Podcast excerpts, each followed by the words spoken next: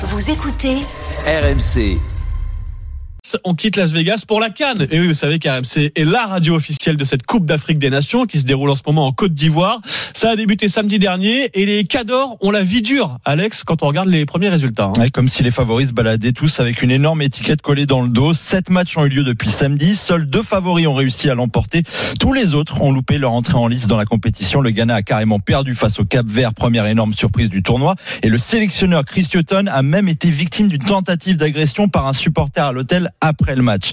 Le Nigeria, l'Égypte, le Cameroun et l'Algérie ont tous fait match nul, un partout pour euh, ces derniers face à l'Angola.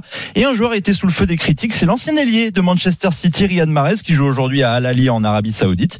Les crampons étaient visiblement plus aiguisés derrière les micros que sur la pelouse. Écoutez cet auditeur dans l'Aftercan sur RMC hier. Non, mais c'est une catastrophe. Euh, comment un retraité peut jouer dans une équipe nationale aujourd'hui L'Algérie a joué à 10 avec lui. Il marche, il sert à rien, il défend pas. Donc quand tu, tu joues comme ça, réduit à 10, avec un petit vieux devant qui fait des gris bah t'es en danger. Il a quand même remporté Ah avec ouais, des champions. hein.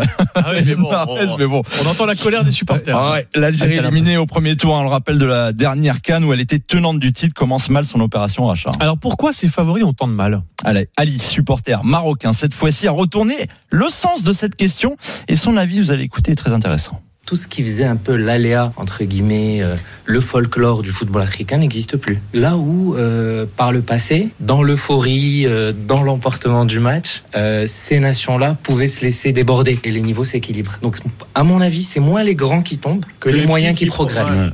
Et oui, ce sont pas tant les grands qui galèrent, mais aussi et surtout les petits qui s'améliorent. Et c'est exactement ce qu'on constate en fait depuis plusieurs éditions, notamment en Coupe du Monde ou à l'Euro.